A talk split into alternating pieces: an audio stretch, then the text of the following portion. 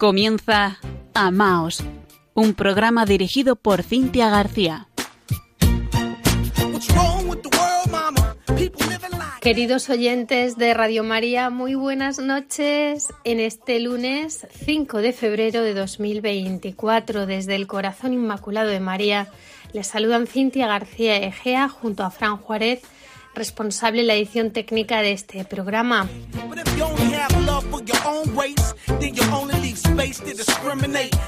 Como siempre, les recuerdo que tienen a su disposición nuestro correo electrónico amaos@radiomaria.es y que estamos en redes sociales, en Facebook con arroba y en Twitter con arroba amaosrm. Todos los programas anteriores están a su disposición en la página web de Radio María España www.radiomaria.es en el apartado Programas y Podcast. Y ahora sí comienza un programa dedicado a el abandono de los acompañados. Comienza Amaos.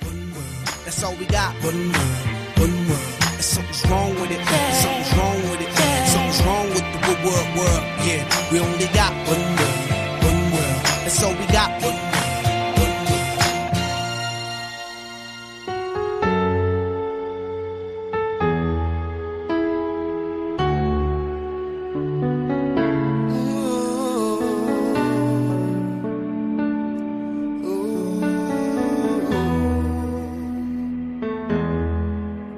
Tú estabas en tu cuarto triste, solo y llorando.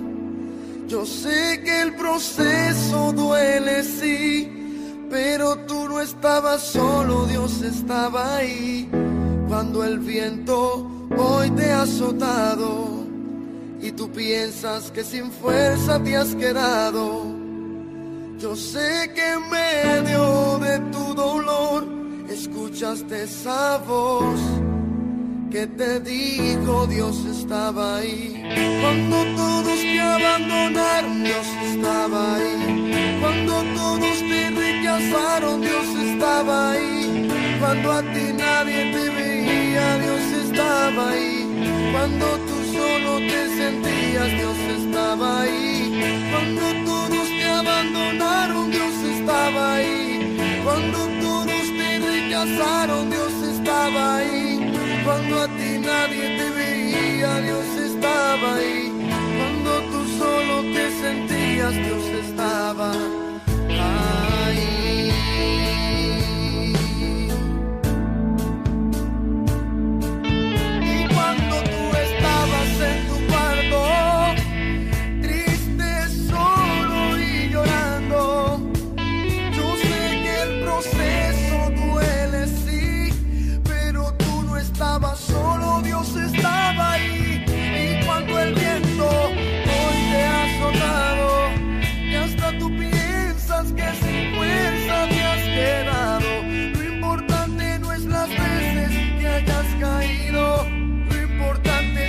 abandonaron.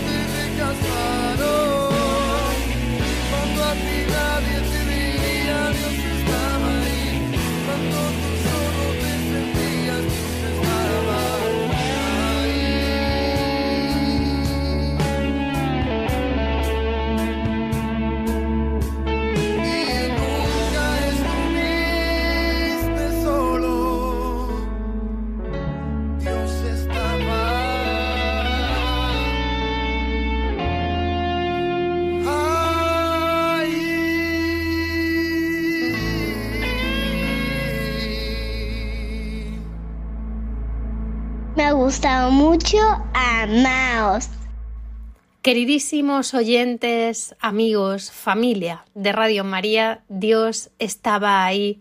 El tema de esta noche es el abandono de los acompañados. Dios siempre está ahí.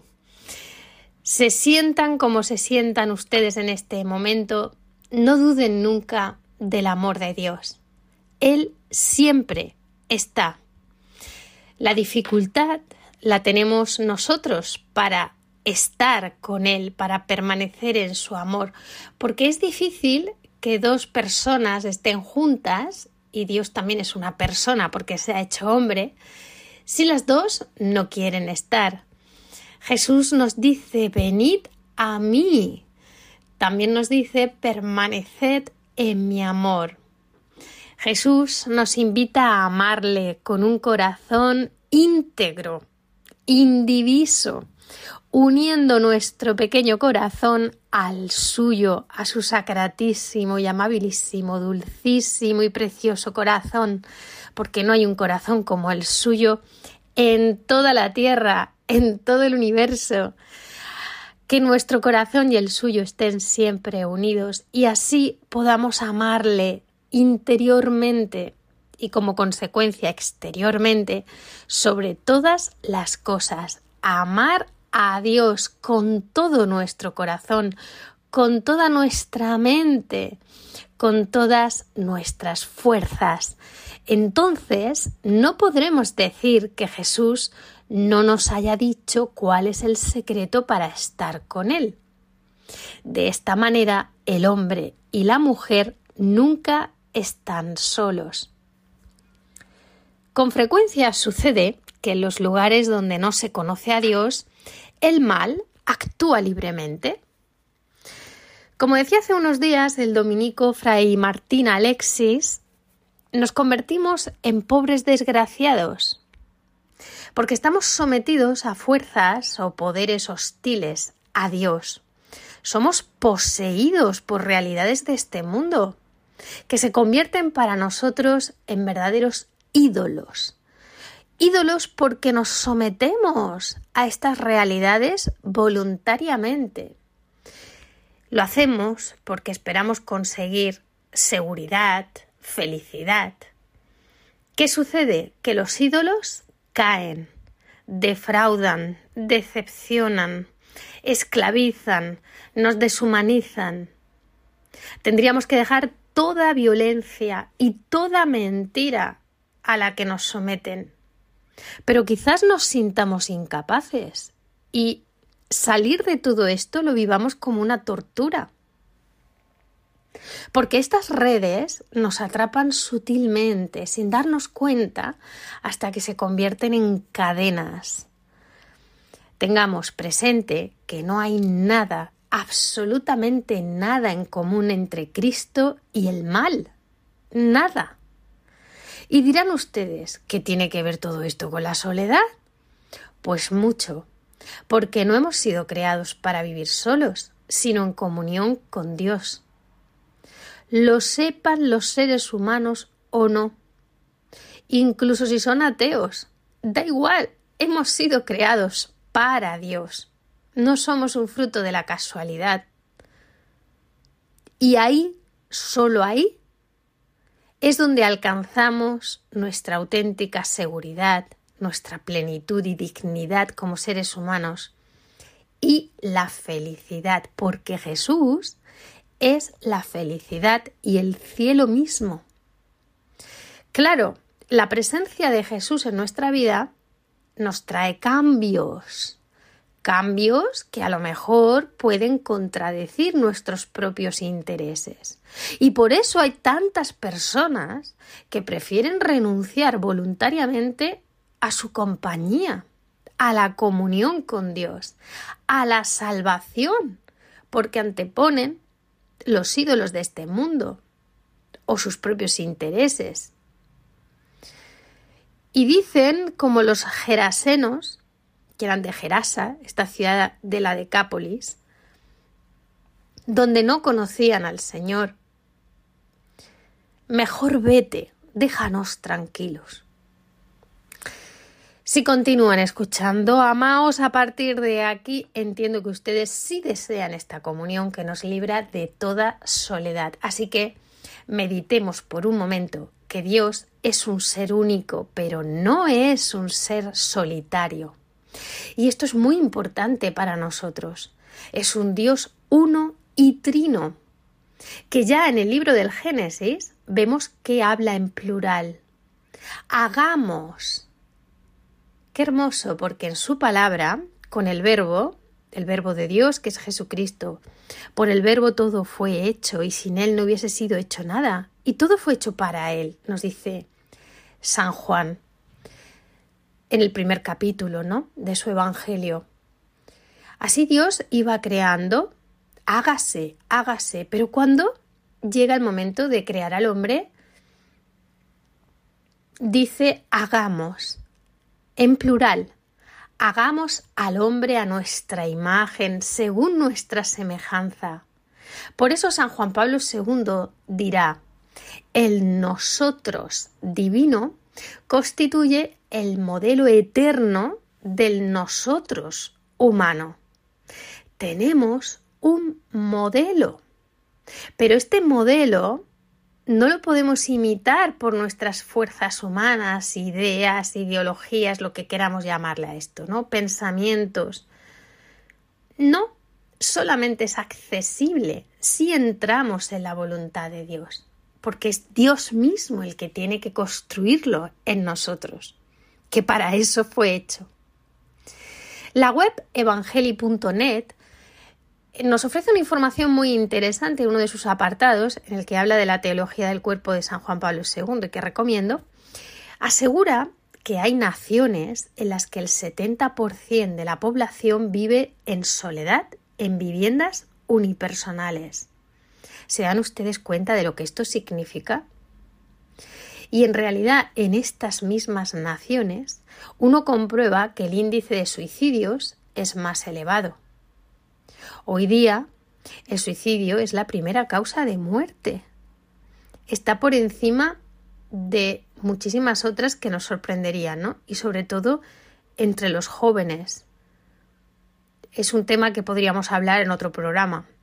Todo lo que está pasando también con el bullying y por qué nuestros jóvenes se plantean quitarse la vida y pierden la esperanza jóvenes y mayores, ¿no? ¿Hasta qué punto puede llegar el sufrimiento humano?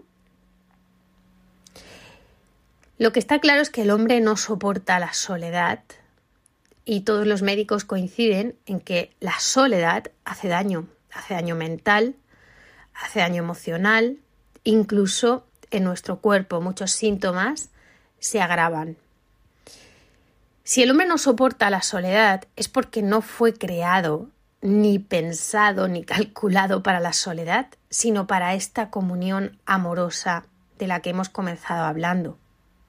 De hecho, el hombre se convierte en imagen de Dios no tanto en el momento de la soledad, cuanto en el momento de la comunión. Somos seres relacionales. El destino y la felicidad del hombre siempre yace en el amor, porque Dios es amor si Dios fuese otra cosa, pero Dios es amor. Hemos sido creados por amor y para amar. Y aquello en que consiste el amor, el qué del amor, es decir, la donación, el salir de uno mismo para darse al otro, no cambia nunca. Pero el estilo de amar, es decir, el modus operandi, el cómo del amor, no es el mismo ahora que antes, ni el que viviremos en la eternidad. Antes el hombre y la mujer se amaban con espontaneidad. Ahora lo hacemos con conversión y sacrificio. Y después volveremos al régimen de perfecta espontaneidad. Uno solo será feliz haciendo felices a los otros. El propio Jesucristo, cuando habla de la indisolubilidad del matrimonio, se remite al estado primero, el de inocencia originaria, porque es donde se refleja sin sombras el querer divino, el querer de Dios sobre el hombre. Y añade Jesús, de manera que ya no son dos, sino una sola carne. Por tanto, lo que Dios unió, no lo separe el hombre. El problema surge a la hora de discernir qué es el amor, porque hay amores que matan. Y en todo caso, averiguar a qué tipo de amor está destinado el hombre. La revelación lo afirma claramente. Antes de la creación del mundo, Dios había escogido al hombre, a cada hombre, para devenir hijo de Dios. Significa que el hombre está llamado a amar como Dios ama. Toda la fantástica obra de la creación, podríamos decir, milimétricamente calculada, tiene una finalidad, la gloria de Dios y la unión íntima y vital del hombre con Dios. Es un regalo maravilloso y al mismo tiempo una empresa más difícil de lo que pensamos. Mucho más fácil le ha resultado a la divinidad crear todo el universo que conquistar, respetando nuestra libertad, el corazón de uno solo de nosotros. Ay, cuántas veces huimos de los compromisos de servicio a otros, bloqueamos la transmisión del reino de Dios, la transmisión de la comunión que Dios ha creado, la obra divina de la providencia de Dios que existe y que se produce a cada momento. Ortega y Gasset afirmará que mientras que el tigre no puede destigrarse, el hombre sí puede deshumanizarse. Él ha sido creado en vista a llegar a ser hijo de Dios, lo cual marca un estilo de amor, el que Cristo nos confirmará en vida, sobre todo con la herencia del mandamiento de la caridad. Un nuevo mandamiento os doy. Amaos como yo os he amado. Y con el ejemplo radical de su entrega en la cruz. No hay amor sin reglas, ni se puede amar obligado. La libertad que hemos recibido es para amar, para darnos libremente. Pero como digo, hay amores que matan. No todo es amor. El amor es algo muy concreto, muy preciso, muy delicado, es una obra de ingeniería. Y de hecho el corazón con mirada concupiscente con frecuencia parece disfrazado y se hace llamar amor. Aunque cambie su auténtico perfil y se oscurezca la limpieza del don en la mutua entrega personal. Luego vienen las sorpresas. El Creador indica al hombre el mal que él puede provocarse a sí mismo si osa manosear la ley moral, es decir, los diez mandamientos del amor de Dios, las reglas del amor. Pero es que el amor tiene un reglamento y una normativa. Pues sí. El Creador advirtió las consecuencias y los riesgos de forzar la naturaleza de las cosas. Desde el inicio. El día que comas de él, el árbol de la ciencia del bien y del mal, morirás otra cuestión es que en nuestro entorno cultural se confunde el amor con el entretenimiento. Pero la libertad, sin la entrega verdadera de lo que somos y de lo que tenemos, se frustra. Queda condenada a la absoluta soledad, al aburrimiento y a la desesperación más radical. El Génesis pone en boca del Creador la siguiente observación no es bueno que el hombre esté solo. Voy a hacerle una ayuda adecuada para él. El hombre se relacionaba con otros seres vivientes, pero claro, ellos no tenían conocimiento espiritual, no tienen conciencia, no pueden amar. Es la soledad originaria a pesar de que el hombre conoce a Dios. Por eso la sexualidad humana no es un simple atributo, sin más, no, no es mucho, muchísimo más. Es un aspecto constitutivo de la persona. Porque le permite al hombre amar y amar como el mismo Dios lo hace.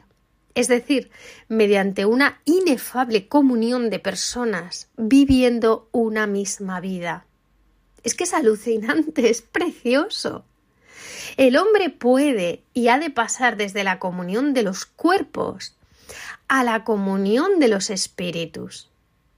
Y nuestros espíritus deben unirse, bueno, es el Espíritu Santo el que se une a nuestro espíritu, el nuestro no podría hacer nada sin él, ¿no?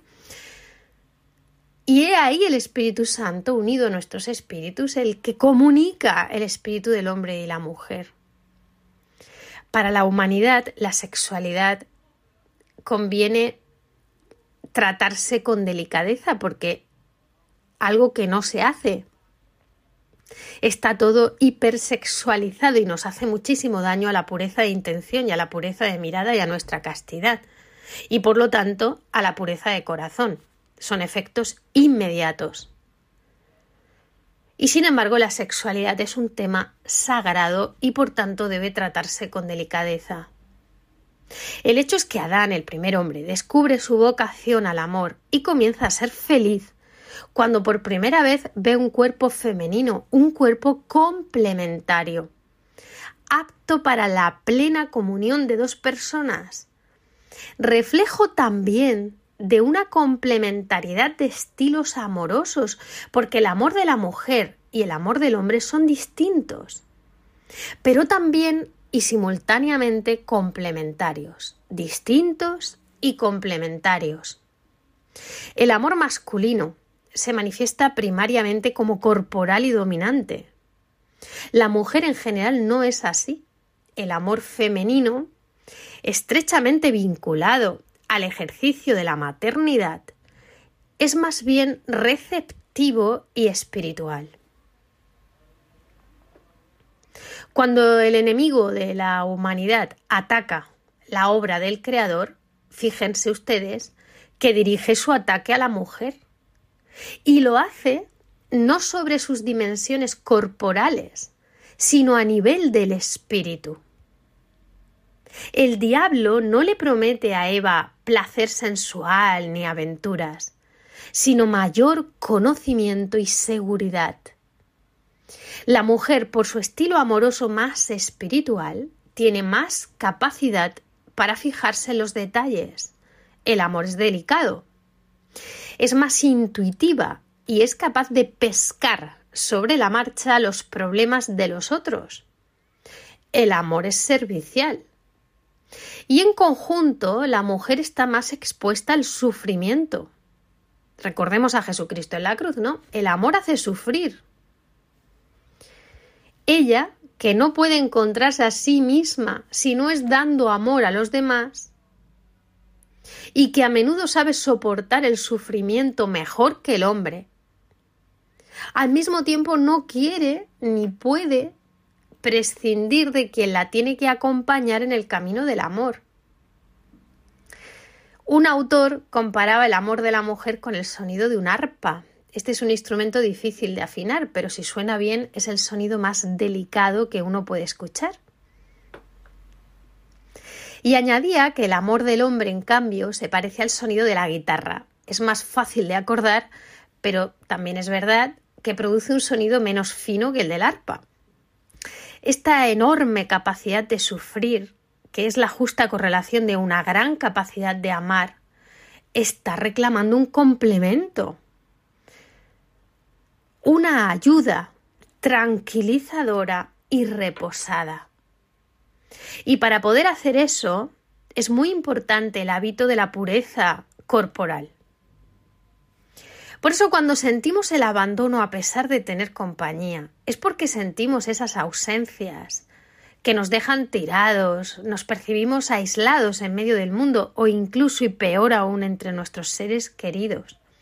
¿Por qué? Porque notamos el egoísmo, la falta de amor, la falta de cuidado, la falta de reciprocidad y de respeto, carencias afectivas o de interés sincero por nosotros, que se nos tenga en cuenta, la misma ausencia de comprensión, de sentirnos entendidos.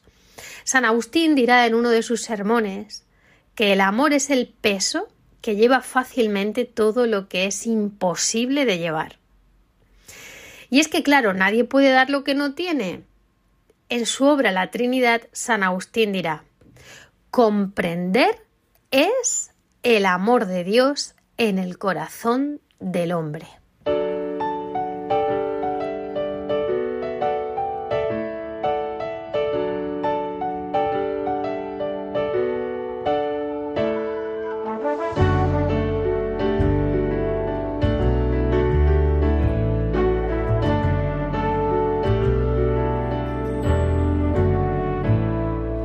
De salir el sol, un rey niño fue a beber al arroyo en la pradera bajo el claro amanecer.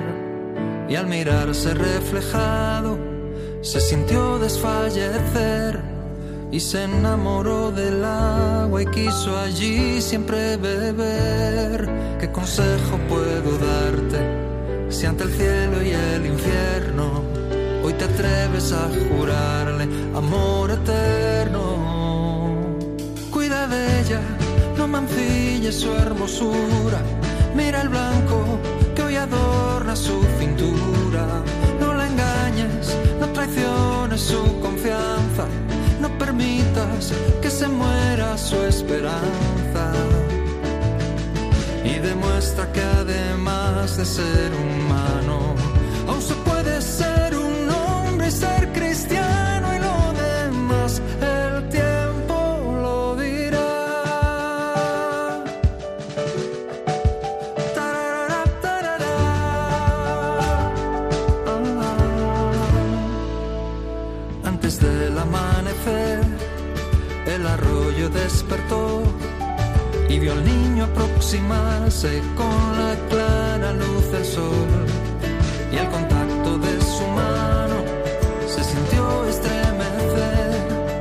se enamoró del niño y quiso darle de beber.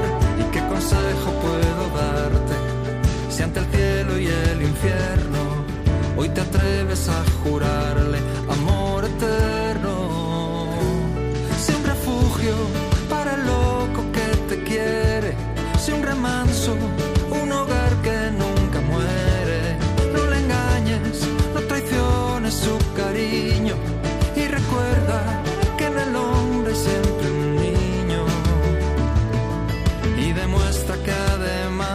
ser humana, aún se puede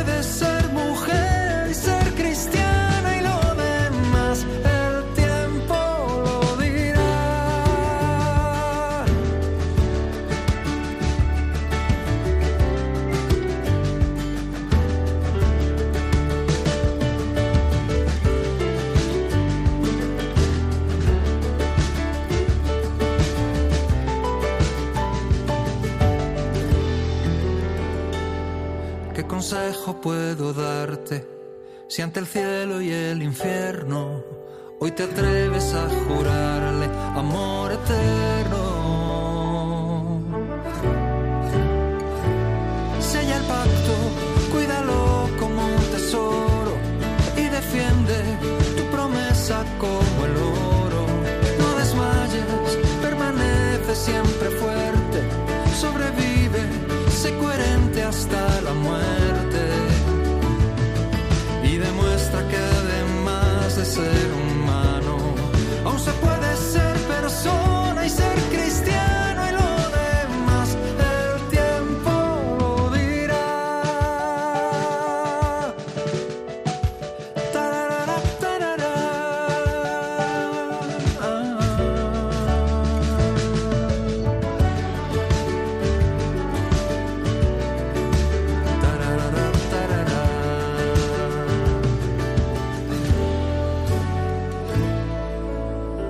Están escuchando Amaos en Radio María.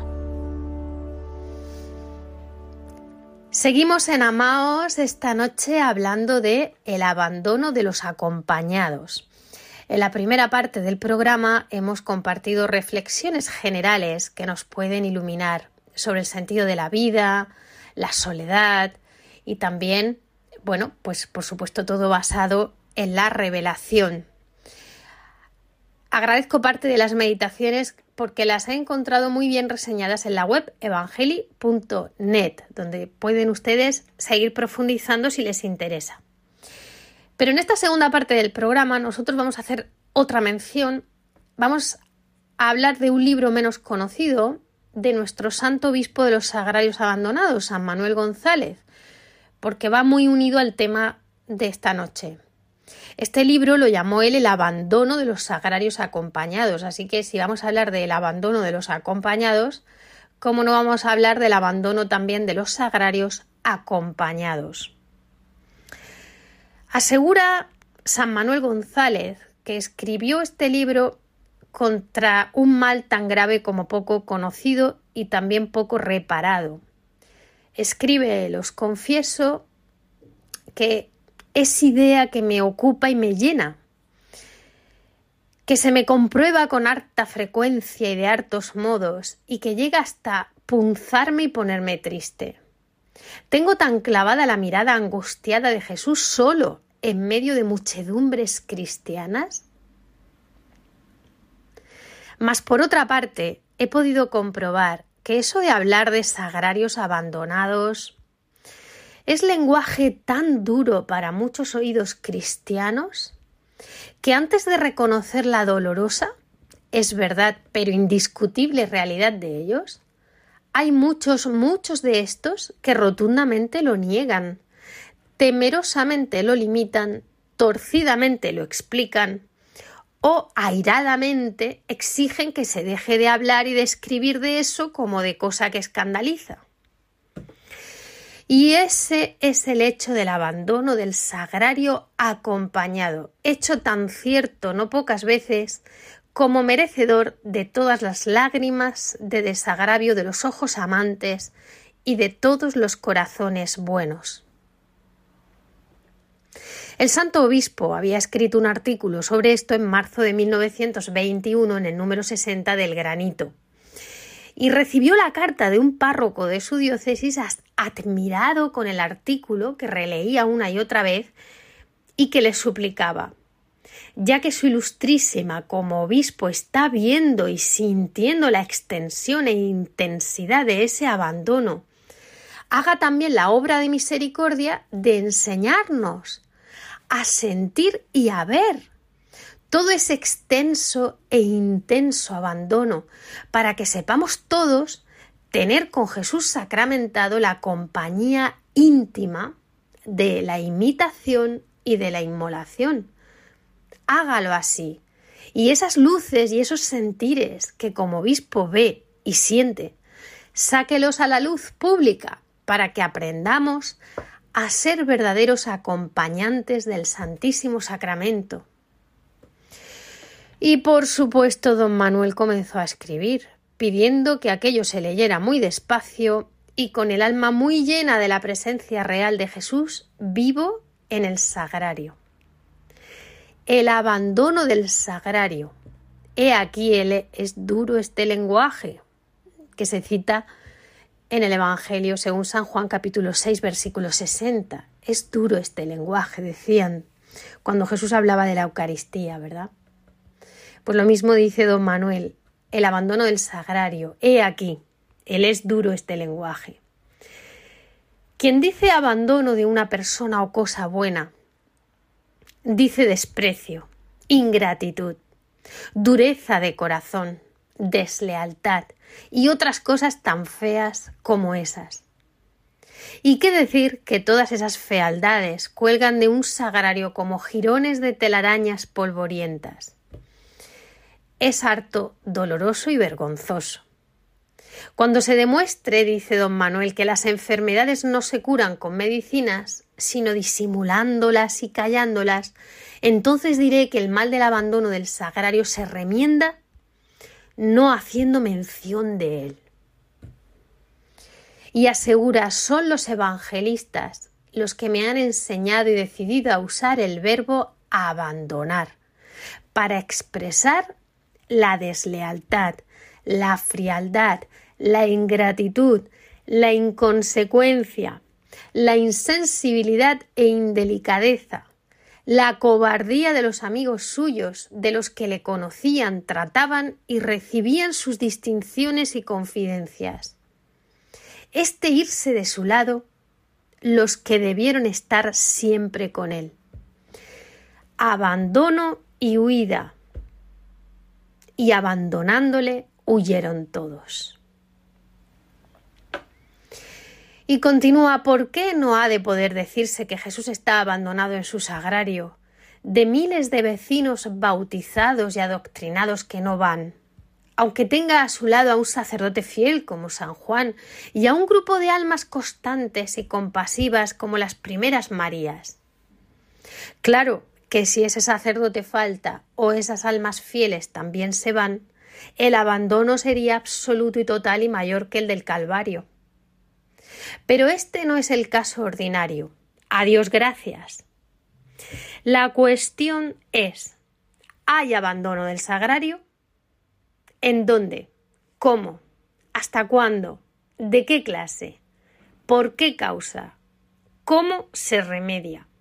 A esto urge responder, dice el santo. Cierto, muy cierto es que a pesar de todos esos abandonos más o menos voluntarios, Jesús quiere ser recibido en comunión y estar en el sagrario. Ansío poner en claro dos cosas, escribe el santo obispo. Primero, que por la limitación y flaqueza de nuestra condición, por la dificultad que le cuesta vivir en la fe y lo penoso de ir contra la corriente de la naturaleza sensible, y a pesar de las frecuentes comuniones y visitas al sagrario, tendemos a cansarnos, distraernos, aflojarnos y entibiarnos, y hasta incomunicarnos en nuestro trato con quien no podemos conocer, amar ni gozar en la presente vida, sino por medio de la fe viva y de la propia negación. He aquí el secreto, ¿eh? Si queremos conocer a Jesús, amarle y gozarle la presente vida, añado yo, como consecuencia de las palabras del Santo Obispo, necesitamos una fe viva, que si no la tenemos hemos de pedirla, cuidarla, avivarla, para que sea fervorosa. Y también necesitamos la propia negación, coger nuestra cruz de cada día. Y segundo, dice don Manuel, que para contrarrestar esa tendencia y evitar el peligro de aquellos cansancios e incomunicaciones, no hay otro medio ni camino que el de fomentar esa fe viva y esa propia negación.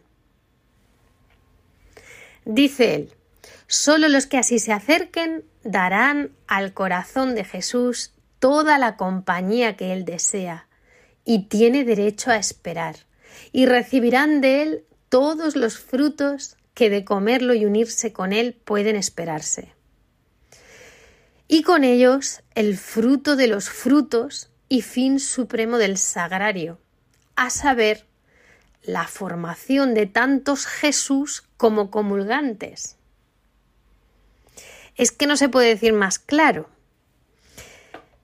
Y añade el santo, y al revés, que si esto no hay, si en vez de fe viva hay languidez de fe o ignorancia de catecismo, si en vez de abnegación hay vanidad, orgullo, dureza de corazón, o sea, corazones ocupados de sí mismos, no será raro ni inexplicable que comiéndose el más sano de los alimentos no se esté más sano y fuerte que aumentando las comuniones de Jesús, se disminuyan las comuniones con Jesús, que sentándose muchos más a su mesa, le ayuden muchos menos a llevar la cruz. Y en suma, que estando él más acompañado por fuera, se sienta más solo por dentro. Distingo dos clases de abandono de sagrario, uno que pudiera llamarse exterior y otro interior o espiritual. Llamo abandono exterior a la ausencia habitual y voluntaria del sagrario por parte de los católicos que lo conocen y pueden ir a visitarlo. Hablo de católicos que creen y saben que nuestro Señor Jesucristo, Dios y hombre verdadero, está real y vivo en el Santísimo Sacramento. Y viviendo cerca de Él y sobrados de tiempo y fuerzas para el quehacer, el recreo, el casino, la taberna, no van nunca ni a recibirlo ni a visitarlo, ni guardan con él relación de amistad o gratitud ninguna. Y el abandono interior o espiritual es ir al sagrario con el cuerpo pero no con el alma. Ir a él y no estar en él. Es ir con el cuerpo para que la boca se abra y trague la sagrada forma, los labios se muevan y balbuceen algunas palabras, la cabeza se incline, las rodillas se doblen por un espacio de tiempo más o menos largo, pero no con el alma, que no medita lo que hay y lo que se da y lo que se pide en el sagrario, que no se prepara para comer con un gran aseo y un excitado apetito, ni saborea ni agradece la comida, con mayúsculas, que no habla ni escucha al huésped que visita el alma, que no se presta a recoger y guardar las gracias que él le trae, los avisos que le da, los ejemplos que le enseña, los deseos que le insinúa, la correspondencia de amor que le impone. Si la Eucaristía es el milagro de la permanencia perpetua de Jesucristo, el abandono de la Eucaristía es la frustración práctica de ese milagro y con ella la de los fines misericordiosos y altísimos de su permanencia. La Eucaristía abandonada es, en cuanto esto se puede decir de Dios, Jesucristo contrariado con la más amarga de las contrariedades, y las almas y las sociedades privadas de ríos y de mares de bienes.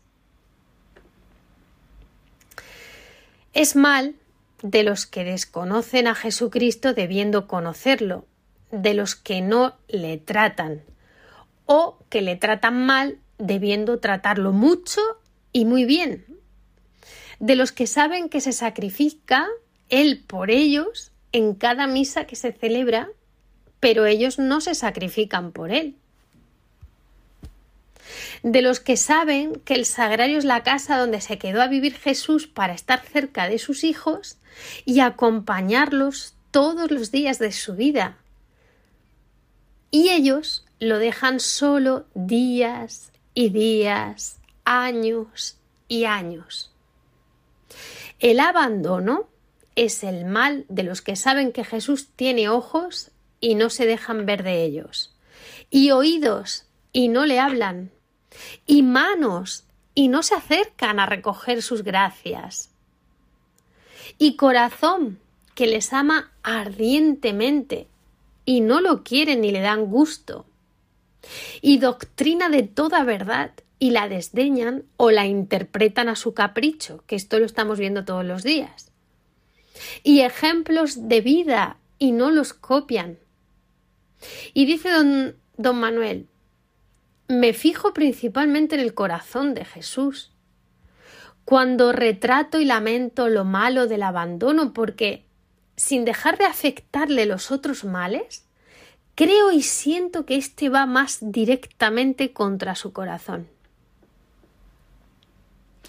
El abandono interior, en efecto, por lo que en sí mismo es, vuelca sobre la llaga de ese corazón la amargura del desprecio, la negrura de la ingratitud, la frialdad heladora de la indiferencia, el cansancio de la esperanza nunca realizada, del deseo nunca o casi nunca satisfecho y de la petición jamás atendida.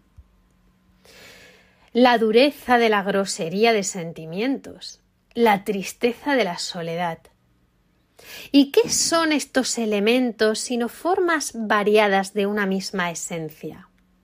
la esencia del desamor. Desamor injusto, ¿te pareces tanto al odio?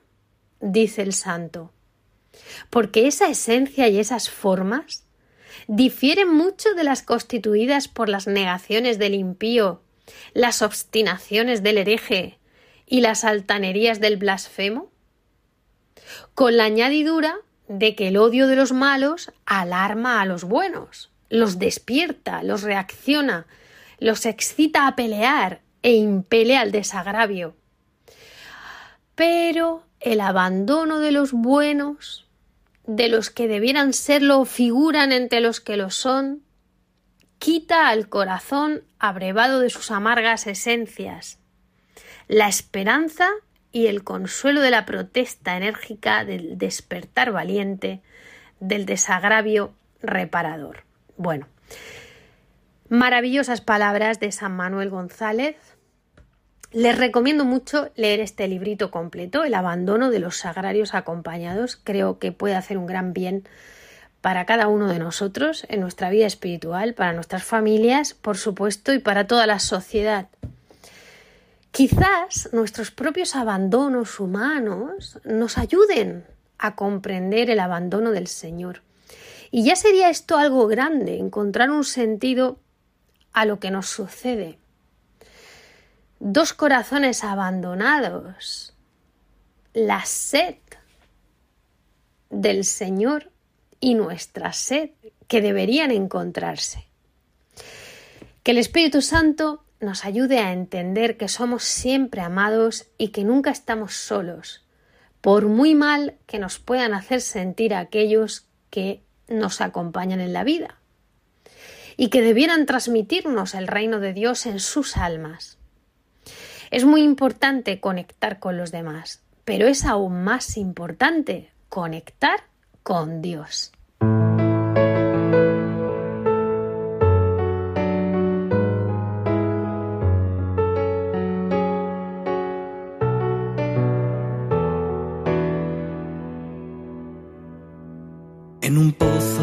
sama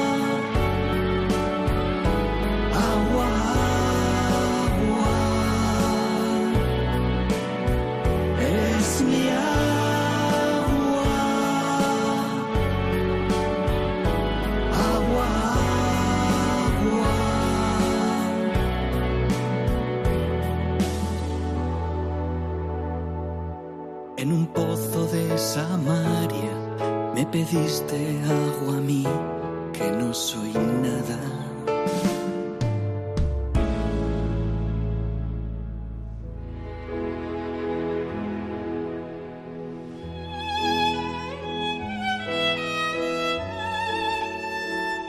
Cerramos este programa como es habitual con una oración, en esta ocasión de San Carlos de Foucault, a quien pedimos su intercesión por nosotros. Oremos.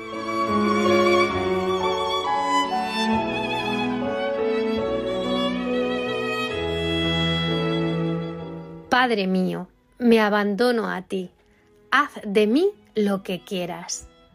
Lo que hagas de mí te lo agradezco. Estoy dispuesto a todo, lo acepto todo, con tal que tu voluntad se haga en mí y en todas tus criaturas. No deseo nada más, Dios mío. Pongo mi vida en tus manos. Te la doy, Dios mío, con todo el amor de mi corazón, porque te amo. Y porque para mí amarte es darme, entregarme en tus manos sin medida, con infinita confianza, porque tú eres mi Padre. Amén.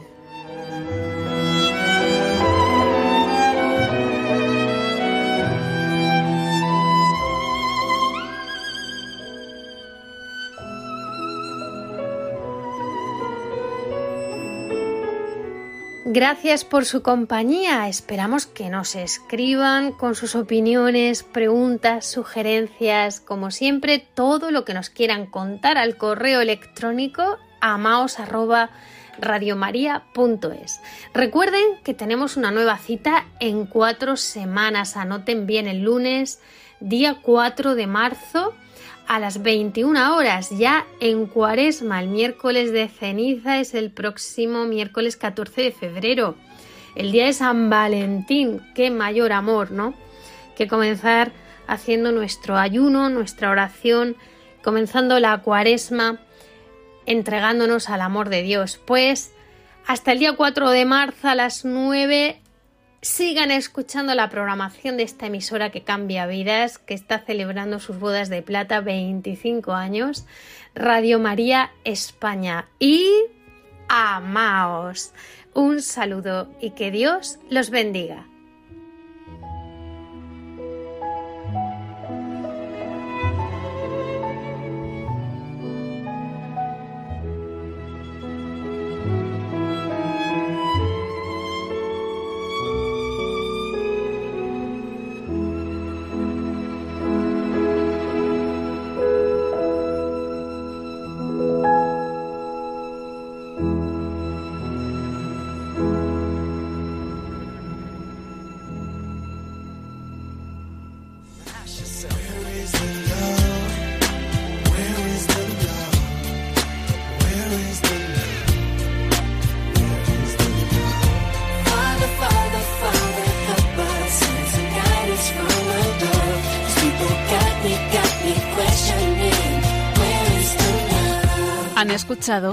Amaos, un programa dirigido por Cintia García.